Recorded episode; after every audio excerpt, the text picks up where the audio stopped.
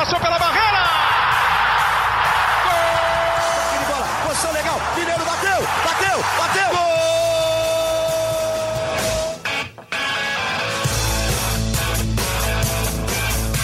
Bom dia para quem é de bom dia, boa tarde para quem é de boa tarde, boa noite para quem é de boa noite. E se você está escutando a gente de madrugada, boa sorte. Eu sou Leandro Canônico, editor do Globoesporte.com, e esse é o podcast GE São Paulo, episódio 12.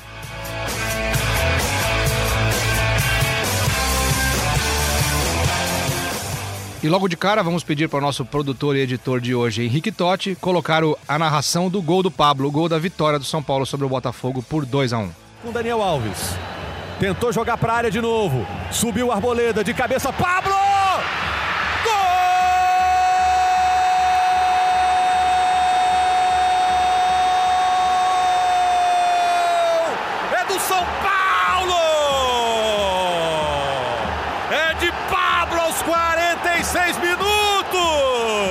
Eu imagino quantas vezes o torcedor São Paulino escutou e viu esse gol no fim de semana. A vitória importante do São Paulo, que mantém firmes os objetivos do clube para o segundo turno do Campeonato Brasileiro. E comigo aqui hoje, os setoristas de São Paulo, eles que sabem tudo, Marcelo Razan e Eduardo Rodrigues. Antes de começar, o Eduardo Rodrigues tem um recadinho para vocês. Eu só queria, antes de começar aqui, hoje, excepcionalmente hoje, dia 23 de setembro, aniversário de Marcelo Razan. Então, ó, parabéns pra você. E pro Razan, nada? Tudo! Então, como é que é? É. é pique, parabéns, Razanzito. Parabéns, Razan, 30 anos. Nosso setorista mais, mais, como é que eu posso dizer? Tem mais razão, né? Tem mais razão no São Paulo, exatamente. Muito obrigado, amigos, pelos parabéns, pela surpresa. Não esperava essa aqui completando 30 anos em alto nível aqui no GE São Paulo. Obrigado, obrigado. E usem as redes sociais, ele que gosta pouco de uma rede social, usem as redes sociais para parabenizar o nosso gigante. Aproveitando, já que vocês deram a deixa do aniversário, mandaram um salve, um beijo para uma ouvinte especial, Dona Rosa Maria, minha mãe, que sempre nos escuta e elogia o podcast GE São Paulo. Dona Rosa, muito obrigado pela audiência qualificada. Rosa. Obrigado, Dona Rosa, por esse presente que você deu ao mundo. E agora vamos de São Paulo 2, Botafogo 1. Vitória importante. Razan, você que trabalhou no jogo, o que, que você tem a dizer? Eu li sua análise, concordo com ela. O São Paulo foi ao limite para vencer, mas não deixou de lutar. Teve muita força para conseguir a vitória nos minutos finais. É isso, é. o São Paulo teve que ir no limite mesmo, mesmo com um elenco tão forte em comparação ao Botafogo, é um elenco superior ao do Botafogo, tanto com, entre os 11 quanto os 20 e poucos, 30 jogadores. Botafogo organizado, é, deu trabalho para o São Paulo, fez o São Paulo ter que ir até os 46 do segundo tempo para conseguir a vitória, no sufoco, até parecia que não ia conseguir mais. O Dani Alves falou uma, depois do jogo que é, para eles era questão de tempo que saísse o gol e até demorou um pouco além do, do mais do que eles esperavam. Demorou bastante, né? Quase o jogo acabou, mas é, o São Paulo estava melhor, mas para mim até demorou, assim, parecia que não ia conseguir vencer e aí a crise ia aumentar ainda mais no sentido de quinto jogo sem vencer. Foi muito importante nesse sentido mesmo a vitória mas o São Paulo precisa jogar mais. É, finalizou mais do que o adversário fora de casa, não é fácil, o Cuca ressaltou isso. Foram 18, Criou né? 18 a 14, se eu não estou enganado. Criou bastante chances, mas poderia ter resolvido de uma maneira mais tranquila um jogo que é superior ao time adversário. Se tivesse no momento mais tranquilo, em condições normais, acho que o São Paulo teria mais facilidade para vencer o Botafogo. É, mas talvez a fase, tudo que está envolvendo o São Paulo nos últimos anos e nos últimos meses, compliquem um pouco e tudo se torne um pouquinho mais difícil. Muito bom, Edu. Eu acho que o São Paulo foi na garra, foi na, na raça, e se não ganha esse jogo, a pressão ia aumentar muito, ia ficar muito complicado, até porque Corinthians e Internacional venceram.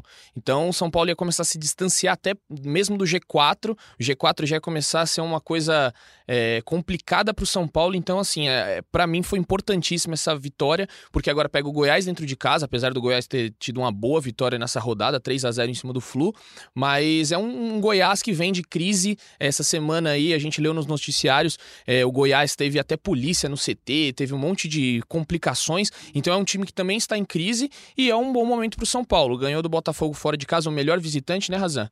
É, do, do campeonato. Pelo que acho que a gente subiu uma matéria no Globoesporte.com, né? O, o São Paulo, o melhor visitante. Se não é o melhor, tá entre Terceiro o melhor terceiro visitante. melhor. Era o terceiro Então, quando, antes de, de terminar a rodada, o Flamengo ganhou e o Palmeiras ganhou, então acho que é o terceiro. Aí vira o terceiro. E dentro de casa ainda tá com dificuldade para vencer, então, assim, o São Paulo não pode mais perder ponto dentro de casa. É, Então, vamos ver aí o que, que o o São Paulo tem para quarta-feira, porque eu acho que vai ser. É, Pode ser uma retomada aí, duas vitórias seguidas já retoma a confiança. Em termos de tabela, né, o São Paulo com a vitória sobre o Botafogo continua na mesma, continua na sexta colocação e tirou pontos apenas do Santos, que perdeu do Grêmio no fim de semana. Todos os outros concorrentes ali da, da frente ganharam, né? O Corinthians ganhou, o Inter ganhou, o Palmeiras ganhou e o Flamengo também ganhou. São Paulo agora com 35 pontos, né? É, tá ali no bolo, no meio dessa galera. Chegaram mais concorrentes agora, Inter, Corinthians, enfim, tá todo mundo meio perto. O Santos tá com 37, o Palmeiras e o Flamengo deram uma desgarrada, 45, 42 pontos. É muito importante mesmo essa vitória por tudo isso que a gente falou. O time não fazia gols, voltou a fazer. É, um com o Hernanes, aliás, o Hernanes no, no Newton Santos é iluminado mesmo, né? Sim. É, 2017 Na estreou hora com que ele dá vitória. aquela cambalhota, eu fico pensando, meu Deus do céu, vai lá ele pro DM de novo. Meu Deus do céu, o que vai acontecer com isso aí? O pessoal já fica com medo, né, dele cair dar algum problema. E depois o Pablo no finzinho, o Pablo emblemático que com o gol voltou a ser o artilheiro isolado do, do time na temporada, seis gols, e ele jogou menos da metade das partidas do Tricolor no É um ano. número impressionante pela 18 quantidade de jogos. né? 18 de 42 ele jogou e fez seis gols, a média de um a cada três gols. Ótima média do Pablo, e dá a dimensão de que também se ele tivesse jogado mais, o São Paulo talvez estivesse disputando coisas o maiores. Tenho, o que eu tenho gostado do São Paulo nos últimos jogos, apesar do. repetindo aqui, do fracasso que foi aquele empate com o CSA em casa, São Paulo tem chutado mais a gol Tem- assim de tem fora criado da área, muito, tem criado o muito. Titi aparecendo É, tem- muito Tem criado. O chutar. Reinaldo tá batendo muito bem na bola, tá o batendo. Ele Reinaldo bate tá muito bem na bola. O Reinaldo tá numa confiança, né? Tá, tá Que- numa grande fase. tá- ele tá- cruza tá bem. muito bem, chuta de fora da área, não tem medo de arriscar. E quando o cara tá com confiança como ele tá agora, cinco gols, é um dos artilheiros também do, do elenco no ano. Aí ele cresce e ele tem personalidade mesmo, coloca a bola debaixo do braço, vai pra cima, dá opção pela esquerda, é uma boa opção Eu tenho gostado disso. São Paulo tá chutando mais a gol. Tem umas bolas assim que você olhava antes e falava, por que esse cara não chutou? Agora tem chutado. Daniel Alves tentou no sábado um chute de fora da área. Foi um chute perigoso, Sim, né, de que fora quicou na frente do isso. goleiro. É, só uma, só uma coisa, a gente tá falando aqui dos pontos positivos. Mas é só uma coisa mesmo? Uma coisa Porque só. se você fala só que uma coisa, quero- você fala umas Aí 200. fala quatro. Não, né? se você já quer me, me censurar aqui, eu vou embora. Você que manda. Não, fica, fica. Só, é, Fica, uma coisa que eu quero pondurar é: o São Paulo eu não vejo ainda um, padra- um padrão tático. É, o São Paulo ainda sente muitas dificuldades. O, o Cuca começou num 3-5-2. Começou no 3-5-2 surpreendente até. Aí, de repente, virou um 4-4-2, que de vez em quando vira um 4-3-3. Enfim, foi é, é muita mudança e os próprios jogadores se perdem. Fui muito criticado quando falei do Juan Fran. é, coloquei nas redes sociais lá e fui duramente criticado pelo- tá, até pelo assessor Juca Pacheco. Mandar um abraço aqui pro Juca Abraço, que, Juca. que é, não, não achou o momento ideal ali, mas eu vou explicar aqui o porquê. É, acredito que o Juan Fran, muitas vezes, ele não não tá se acertando muito na, na marcação. Pode não ser um problema dele, pode ser um problema de como o time é montado. É, como tem muitas mudanças ao longo do jogo, igual 3-5-2, 4-4-2, o cara, o jogador, às vezes, até ele se encontrar dentro da formação tática, demora um tempo e acaba se perdendo. Eu vi isso no São Paulo. Muitas vezes os jogadores ainda não sabiam onde deviam ficar, como de- deveria marcar. No lance do gol do Botafogo, foram três pra cima de um. Isso É, daí é Gustavo- inadmissível, não Gustavo pode. Bochecha dá o passe e deixa. Ele tira três jogadores da marcação, por isso que o João Paulo aparece com tanta liberdade. E aí o, o contraponto em relação ao Juan Fernando, que as pessoas discordam do Edu, é de que ele estava meio vendido ali no lance, né? Ele tinha que fechar o corredor e o meio, ele ficou no meio do caminho, e aí o João Paulo conseguiu fazer um belo gol. Aliás, puxa pro, pro meio, bate de chapa Eu não acho que ele cantinho. tenha errado tanto no lance assim, mas também não acho que ele seja totalmente defensável, assim, ele não... Ele É, tá, no tá- tá começando, ele são tá quatro, começando, seis e, jogos, assim, realmente ele não tá É uma rendendo... readaptação da vida inteira jogando na Ele Europa. não tá rendendo o que se esperava dele, ponto.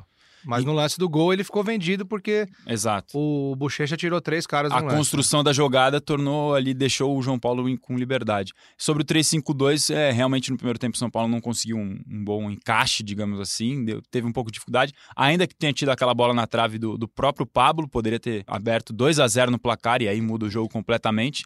E aí sofre aquele gol no finalzinho, mas no segundo tempo, com as alterações, com a mudança no sistema, se impôs e venceu. Justamente porque se teve um time que buscou o gol a todo momento, foi o São Paulo.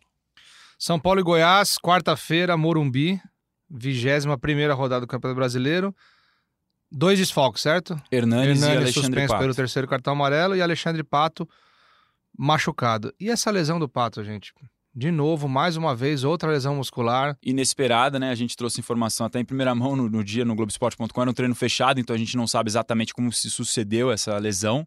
Mas ele saiu do CT, foi fazer exames e aí, assim, já era 99% que ele ficaria fora. A previsão a partir do momento da lesão é de que ele fique aproximadamente um mês. É, um É. estiramento na coxa. Eu dei uma olhada na tabela hoje, exatamente para ver quantos jogos ele pode perder se ficar um mês. São sete rodadas. É um É mês muito, de muitos agora jogos, começa quarta e quarta e domingo. é. domingo. Importante Então é isso. muito jogo. São sete rodadas que ele vai ficar É fora. informação importante. Se for confirmado um mês, né? Que a É, gente não pode ser sabe. mais, pode ser menos. O Hernanes, por exemplo, era a, a previsão era que fosse algo até mais grave e voltou antes do, Sim, do voltou previsto. Na verdade, só, só corrigindo aqui, vão ser oito contando o jogo contra o Botafogo. Daqui contando. frente, sete rodadas. Perfeito. Então, E só desfalque lembra- importante que E o só Pato é um lembrando, o Departamento Médico do São Paulo tem sido muito criticado esse ano, nessa temporada, principalmente nos últimos meses.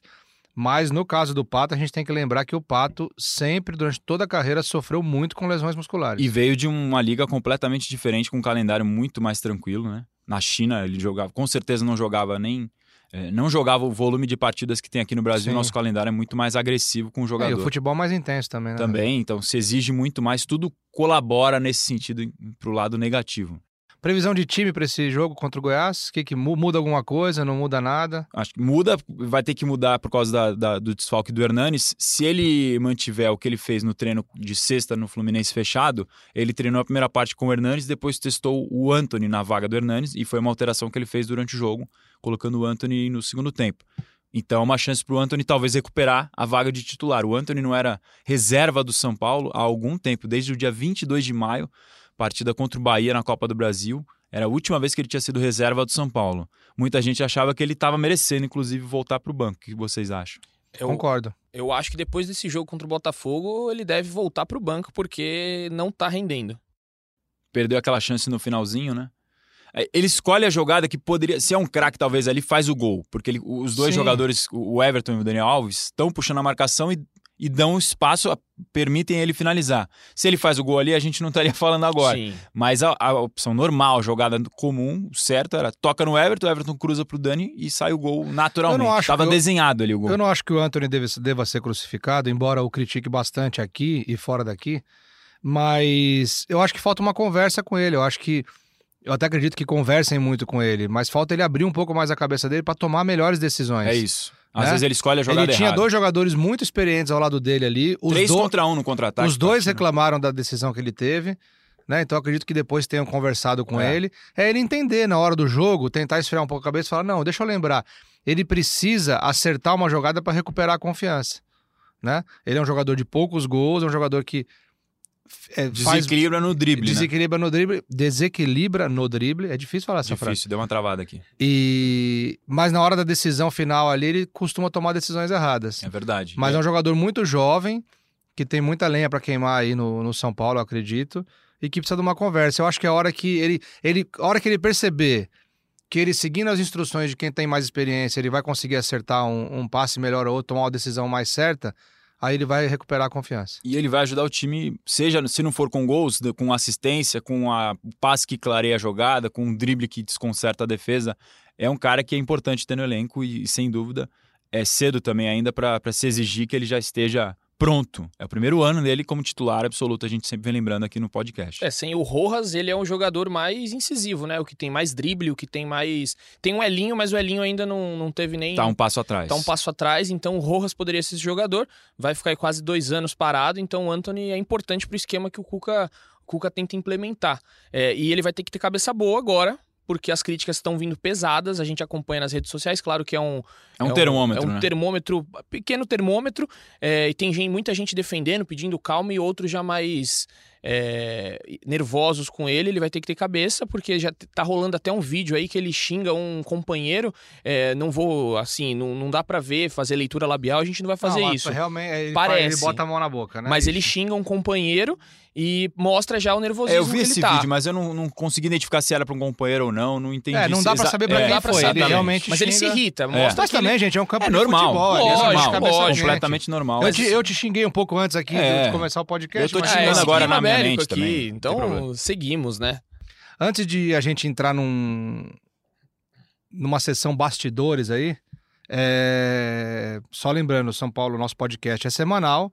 O São Paulo vai enfrentar o Goiás na quarta-feira no Morumbi e joga sábado com o líder Flamengo no Rio de Janeiro, né? Então, quando falarmos novamente na edição número 13, poderemos ter um São Paulo que derrotou o líder ou perdeu para o líder. Sim, várias opções aí, né? E ainda tem o jogo com o Goiás, então no final a gente vai ter que fazer um bolão qual, quantos pontos o São Paulo vai ganhar nesses Vamos dois fazer, jogos. vamos Ou, fazer. ou seja, se Pra ganhar, gente quebrar a cara aqui. se ganhar Eu tô levantando a bola pra quebrar a cara no meu aniversário. Se ganhar de Goiás e Flamengo, segunda-feira que vem a gente tá falando de título aqui. É isso?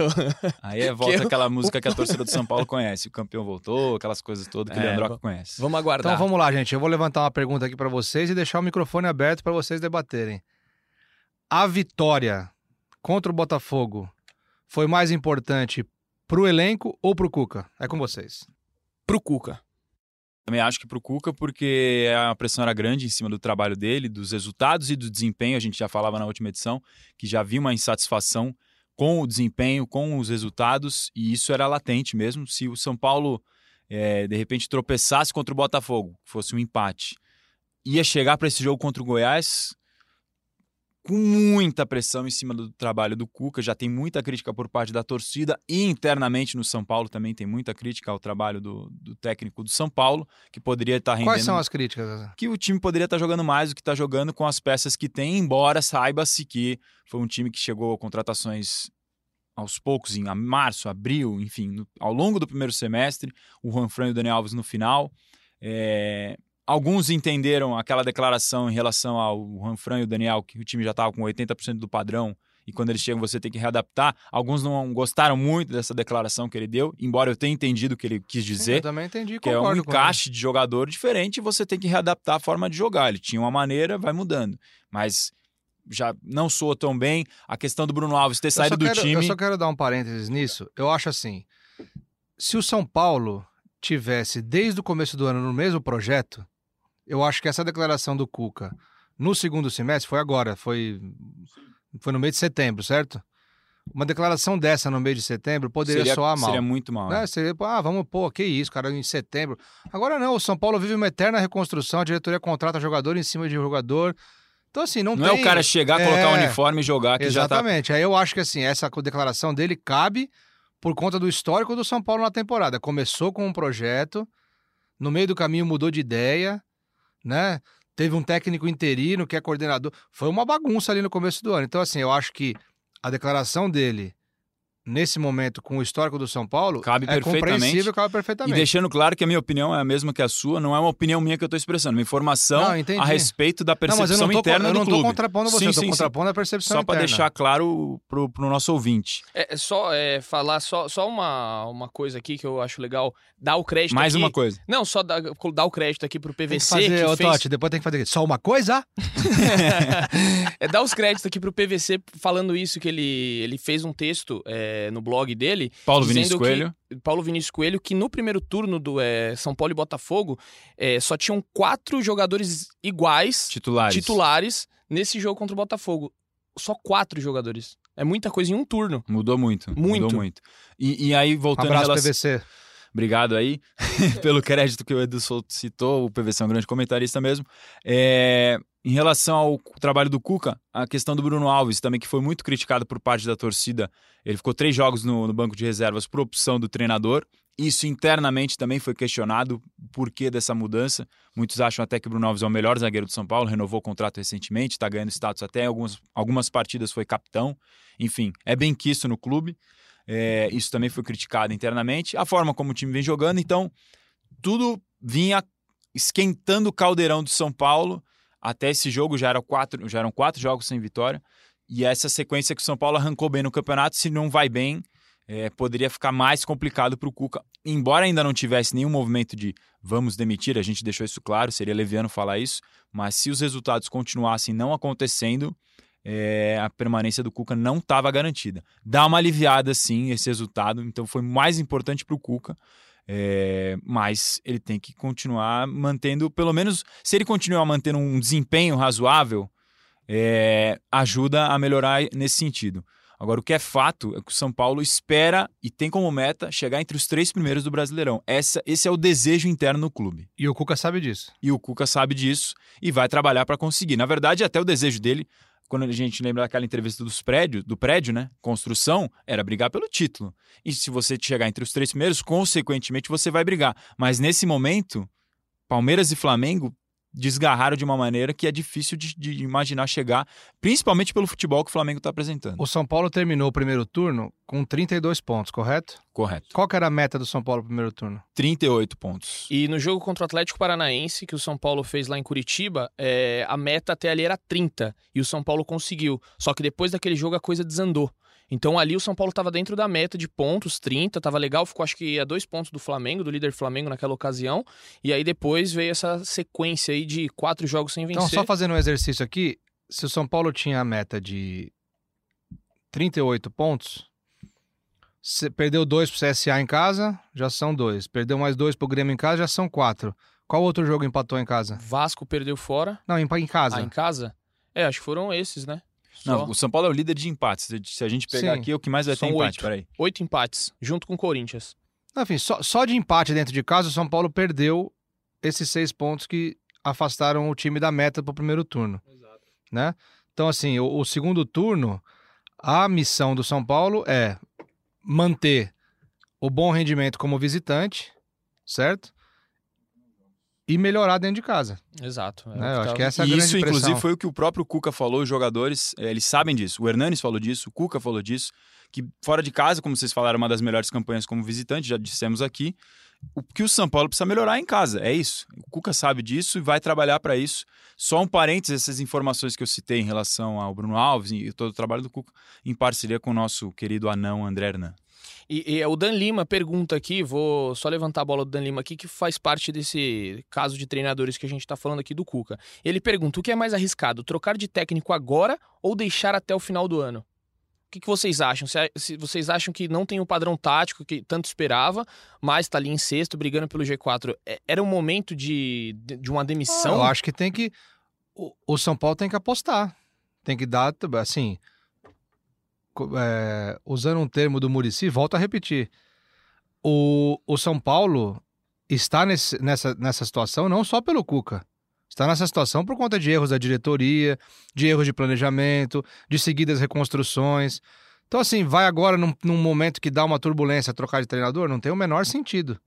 Também né? acho, Eu acho que tem que chegar até o fim do ano e acho que tem que começar o outro ano com o Cuca. Não faz sentido Né, trocar de o- treinador agora. Assim, aí o ano que vem, né? O ano que vem, ele com do zero, com todos os jogadores que tem, ma- ma- manter os jogadores principais sem vender, e aí não der certo, aí tudo bem. Agora, nesse momento aqui, seria uma temeridade. Não, seria... Até porque não tem quem vai colocar quem. E, e seria repetir também um erro que já cometeu todos os últimos anos. exatamente, exatamente. Só pegando aqui os empates, empatou com o Flamengo contra os times reserva do Flamengo Sim. no Morumbi. Pronto, já deu, já deu seis pontos. empatou Flamengo, com o Grêmio. Cruzeiro, Cruzeiro foi no Pacaembu, né? empatou com o Bahia no Morumbi. Pois 11 é. da manhã.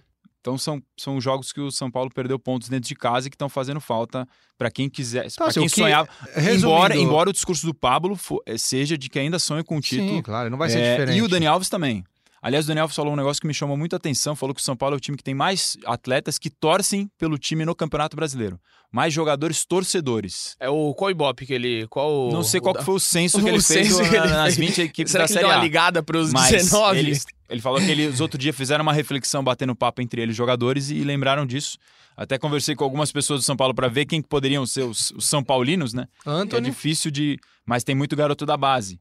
É, me citaram aqui, deixa eu ver aqui, peraí.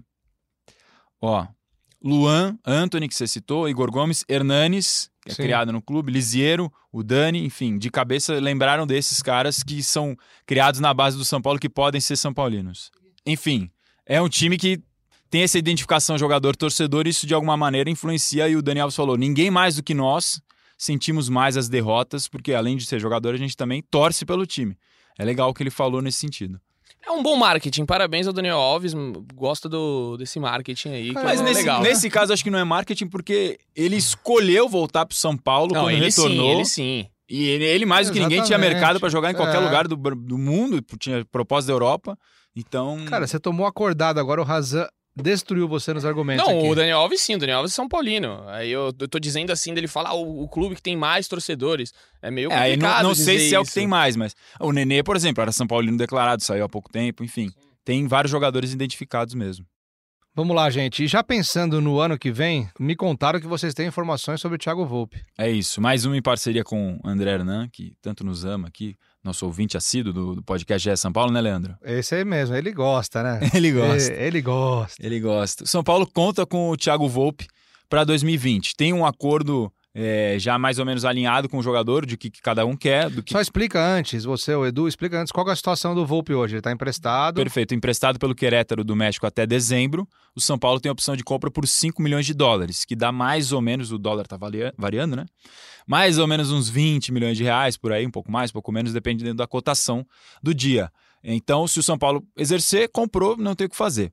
É, já está tudo mais ou menos alinhado quanto que ele vai ganhar, se ele ficar. E o São Paulo sabe que ele quer permanecer e o São Paulo também quer que ele fique. Então, o São Paulo conta com o Thiago Volpe para a próxima temporada. A, a frase de- dentro do clube é assim: depois de tanto tempo, novamente temos um goleiro e acho que é também o sentimento do torcedor. Depois de quatro anos, certo? Desde a Uhum. aposentadoria do Sim, Rogério se Ceni, o São Paulo busca um 2015. goleiro que se firme como definitivo. Passaram o Denis, Sidão, Renan Renan, Ribeiro. Ribeiro, Jean, que chegou, não chegou a ser titular absoluto, né? Mas chegou a ter algumas Mas foi oportunidades. com essa expectativa Exato. de se tornar titular. É um cara, é um goleiro mais jovem, normalmente o goleiro se desenvolve mais velho, né? E aí agora o Thiago Volpe parece ser mesmo esse cara que se firmou na posição, então o São Paulo quer ficar e deve permanecer com ele, a não ser que alguma coisa muito absurda aconteça até o final do ano, ele vai ser o goleiro E, do São assim, Paulo em pra 2020. Mim, pra mim, Thiago Volpe é um dos, é um dos destaques, acertos, é um dos é- acertos da diretoria. é um dos destaques da temporada, né? um, dos, um dos importantes destaques do São Paulo na temporada. E desses todos que a gente citou aqui que passaram pelo gol do São Paulo depois do Rogério Ceni, ele é o melhor. Né? Tecnicamente, ele é o melhor também de, em termos de identificação. Perfil, postura, como, como Exatamente. jogador é muito elogiado no dia a dia pelo, pela liderança que ele exerce no, no, no vestiário do São Paulo, também tem esse lado que é importante. Exatamente. Edu, sobre o Thiago Volpe, o que que você tem para falar? É, eu acho que é o grande acerto da diretoria. Se não contratar, vai ser, vai ser mais uma, um- uma, uma pedrinha ali que a torcida vai ter para criticar a diretoria, para criticar o Leco, já tão cri- criticado nesses últimos anos. É, e não vai ser só uma jogada da diretoria para acalmar a torcida. Eu acho que o Thiago Volpe fez por onde para merecer essa contratação. É o que ele fala sempre. É, tem até entrevista recente que ele deu para nós que ele disse: é, Eu quero ser contratado para o São Paulo olhar e falar. Fizemos a coisa certa. Eu trabalho no dia a dia não por, porque é, eles precisam, carecem de um ídolo, não. Eu quero que o São Paulo olhe lá na frente e fale, pô, fizemos um bom negócio ao contratar o Vô, porque é um baita de um jogador. Então ele tem essa consciência de que é, é uma posição muito difícil dentro do São Paulo, ser o goleiro titular. É, que vai portanto, substituir o Rogério que vai substituir o Rogério e ele, ele sabe que ele tem que trabalhar dia a dia e tá, só cresce. Tá crescendo muito é, e para mim hoje é o, é o grande nome do São Paulo. É, não é Reinaldo, o Reinaldo tá ali junto com ele, mas não é o Daniel Alves, não é o Hernanes, é o Thiago Volpe no jogo contra o Cruzeiro mesmo que a gente citou aqui o empate. Se não fosse ele naquele jogo no Pacaembu, era um ponto a menos que o São Paulo tinha, porque ele fechou o gol naquele jogo.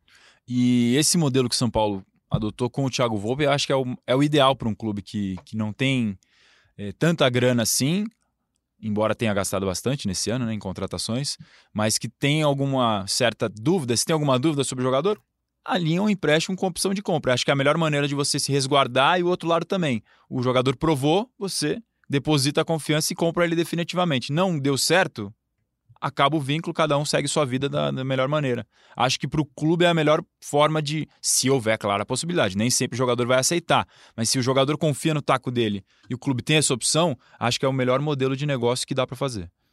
Perfeito. É... Razan, você trabalhou no jogo sábado, né? Trabalhei. São Paulo ganhou, certo? Pois é. Quando o Edu trabalha, o que acontece? É, dizem que é um pouco pé frio, né? É, Calma aí. Agora, não, agora vamos lá. Razan ficou um mês de férias. Foi um mês. Um mês não, 20 dias, 20 calma. dias. Foram uns 20 Senão dias que o São Paulo. Foram uns 20 dias que o São Paulo vencerá cinco seguidas. E eu trabalhei em todos os jogos. Razan voltou, primeira vitória do São Paulo foi contra o Botafogo. É, não fala isso que senão o pessoal começa a pegar superstição por aí, né? Tem umas E quem que é histórias. supersticioso? O Cuca, É, né? O professor Cuca tem Professor, é. Se superstições. o Cuca sabe disso, o que acontece lá? Aí vamos me vetar já. Nosso querido Não Ivan, volto Ivan mais pro Drago, CT, é. pé frio. Ivan Drago, repórter da Transamérica, já, já ouviu também. Que é Já pé umas frio. brincadeiras. Setorista do São Paulo pela Rádio Transamérica. Um abraço, Ivan Drago. Um abraço, Ivanzito. Muito bom. E o Razan propôs, no, no meio do nosso podcast aqui, propôs um bolão aqui Bolão fim, pra né? gente quebrar a cara. Vamos só antes do Eu não bolão. faço nem ideia do que que eu vou bolão falar. recapitular. O São Paulo é sexto colocado do Campeonato Brasileiro com 35 pontos. Enfrenta na quarta-feira o Goiás no Morumbi e o líder Flamengo sábado no Maracanã. Vamos lá, Razan. Propôs, você que faz. Acho que vence o Goiás no Morumbi, três pontos. E contra o Flamengo no Maracanã, empate. Muito bom, Edu. É, eu acho que eh, sigo a mesma linha do Razan, ganha do Goiás, empata e digo aqui quem vai fazer o gol do São Paulo. Pera aí que a mãe de Ná chegou. Everton. Porque o Everton sempre contra o Flamengo no Maracanã faz gol contra o Flamengo. Sempre Sempre, uma uma, vez. vez. Exatamente. sempre uma vez. Era pra fazer aquele, aquele Que buzz, sujeito, pra Eduardo fazer aquela brincadeira. O- É a lei do ex, né? Lei do ex vai pintar aí. É que o problema é que se pintar a lei do- do ex, realmente vai ser um a um, né? Rodrigo Caio, Everton, É verdade, tá Rodrigo tudo Caio. certo, um a um. Olha, eu vou. A minha opinião aqui é a seguinte: se o São Paulo. O São Paulo tem a obrigação de fazer três pontos nesses jogos Contra Né? o Goiás. contra o Goiás. Então, Também assim, tinha obrigação contra o CSA. Tinha, e continua, mas e por que, que eu vou mudar a minha. Fracassou. A gente Calma, vem gente, aqui. calma. Vamos. Henrique Vamos lá. Totti, o São Paulo, o São Paulo tem a obrigação de vencer o Goiás em casa. Portanto, portanto, se conquistar quatro pontos nessa dupla de jogos aí, será muito bom. Será um resultado excelente, porque empatar com o Flamengo não tá fácil empa- empatar com o O Flamengo. Flamengo tá numa sequência, se eu não tô Então enganado, seria muito de bom. oito, vi- oito- Sete. jogos seguidos vencendo. Se por acaso conquistar seis pontos, ganhar Aí- os próximos dois jogos, Aí é espetacular. Aí muda realmente o cenário para o São Paulo, até em termos de confiança e de, de tudo mais. Mas assim, acredito que o São Paulo faça três pontos, que é a obrigação, e o que vier no, no Maracanã é lucro. Tá, mas sai do muro. Vai fazer o que no Maracanã? Eu acho que perde. Eu imaginei que você ia falar isso. O mais, o mais normal pelo cenário do campeonato é perder. E a gente abre o microfone, o Rick Totti tá encostadinho ali, muito bonitinho. Ele é uma graça, pessoal. Procura nas redes sociais aí. É, Totti, nosso produtor e editor aqui do podcast hoje, vai dar o seu panorama. São Paulo e Goiás, Flamengo e São Paulo. Obrigado pelo elogio, Canas. Leandro Canônico. É, eu acho que o São Paulo vai empatar com o Goiás em casa. Porque o São Paulo tá empatando muito. O Goiás vem embalado com essa vitória do Fluminense, em cima do Fluminense. E perde pro Flamengo no Rio de Janeiro, porque tá difícil de ganhar do Flamengo, hein? Um ponto, então, Henrique Totti aí colocando a. Então vamos lá, vamos fazer aqui a, a pra gente se cobrar depois. O Henrique foi, o São Paulo faz um ponto. O Razan Quatro falou que o São Paulo faz quatro pontos. O Edu falou que o São Paulo, Obrigado por ter prestado atenção no que eu Quatro falei e pontos. agradeço. Quatro pontos. quatro pontos. E Leandro, três pontos. E Leandro, três pontos. É isso aí. E você, Muito bom. torcedor, vai fazer quantos pontos, São Paulo? Exatamente. Mande aí com a hashtag Mande GE com a hashtag São GE Paulo. São Paulo e a gente depois, na semana que vem, coloca a previsão de vocês aqui. Vamos registrar cinco, cinco dos palpites da galera pra gente falar na semana que vem. Muito bem, é isso aí, Razan. É, Ficamos por aqui, então, com o nosso pod. Peraí que o Edu levantou o dedo. É, eu queria só. Só uma coisa. Só uma coisa. Vai ter, um... Vai ter só mais uma coisinha. Não, só. Oi? Vai virar, é, vai virar uma vinheta, mas tudo bem, não tem, não tem problema. Eu só queria abrir um espaço aqui, porque nós vamos ter o Mundial Sub-17 é, e, o São, e o São Paulo tem três convocados, então só queria citar o nome dos três aqui. É, vai ser uma. Nós, va- o- a, a Globo, a Rede Globo vai transmitir, Sport TV vai ter uma transmissão aí. Então, só falar aqui os nomes: é o Patrick, lateral, é, tem o meia, Thales Costa. E o atacante Juan. Então, só citar aí os três, eu acho válido essa, o Mundial Sub-17 que vai ser bem legal, bem interessante. Muito bom, Edu. Boa lembrança da, da, da- da convocação aí para a seleção brasileira sub-17. E lembrando também que Daniel Alves está convocado pela principal, né, para amistosos, e, o na Anthony Olímpica. para a Olímpica. Quais jogos eles perdem? Bahia e Corinthians. Bahia, o Daniel Alves não vai reencontrar o primeiro clube da carreira dele. É, não sei, aí na cabeça dele pode ser algo bom, né? Ele não querer enfrentar o Bahia, ou algo ruim por não reencontrar o seu time, o time que lançou ele para o mundo aí, maior vencedor da história do futebol. E contra o Corinthians, que vai ser uma perda muito grande, os dois. É, o Anthony já fez gol até contra o Corinthians Em final. em final, então vai ser uma perda grande aí não ter o Daniel Alves num clássico desse tamanho. Não vou dar uma de Edu, são duas coisas pra fechar agora, de verdade. Muito bom, é isso aí. É, Sinceridade é tudo. é isso. Só voltando que a gente citou do Pablo, que ele, a média dele é boa, ele falou depois do jogo, uma entrevista foi, foi bem interessante, e ele disse que eles, o departamento médico sabe o que eu sofri e eles também a pressão que eles tiveram por conta das críticas que você citou, Leandro, do número de lesões que é realmente fora do normal do São Paulo. Então dá a dimensão do tamanho do peso que eles estavam sentindo por essa, por essa situação do Pablo, de ele ter que voltar, não conseguir, teve duas lesões gravíssimas, foi uma declaração importante, até uma espécie de desabafo. E futebol feminino, São Paulo empatou com o Santos por 2 a 2 no Pacaembu e conseguiu vaga para a final do Campeonato Paulista. Saiu atrás, conseguiu a, recuperação na partida. É, time da Cristiane, né? Que tinha vencido o jogo de ida por 3 a 2 também no Pacaembu.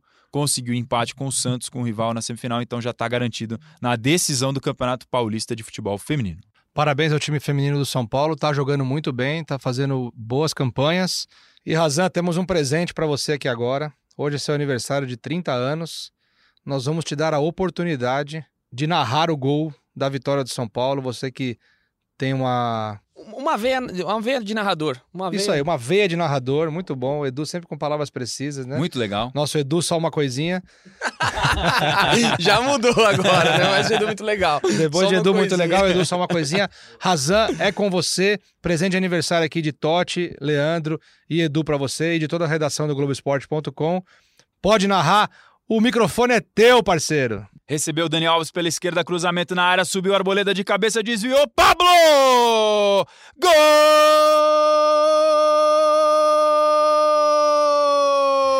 Do São Paulo! É do Clube da Fé! Pablo de carrinho, pé esquerdo na bola! Aos 46 minutos do segundo tempo, o São Paulo faz o segundo gol. O desvio do Arboleda, posição legal. Ar Pablo se jogou na bola de carrinho, pé esquerdo para vencer o Gatito Fernandes. São Paulo 2, Botafogo 1, é vitória tricolor no Newton Santos. Que que é isso? É, muito Marcelo bom, Razan. Muito bom. Que muito habilidade. bom. Podcast não tem vídeo, mas a emoção aqui, emoção com a Razan. Foi Muito bom, muito bom. sensacional. Perfeito, perfeito. Parabéns, Razanzito. Muito obrigado, amigos. Valeu pela É como se tivesse acontecido agora. Valeu. E esse foi o podcast GE São Paulo, episódio 12.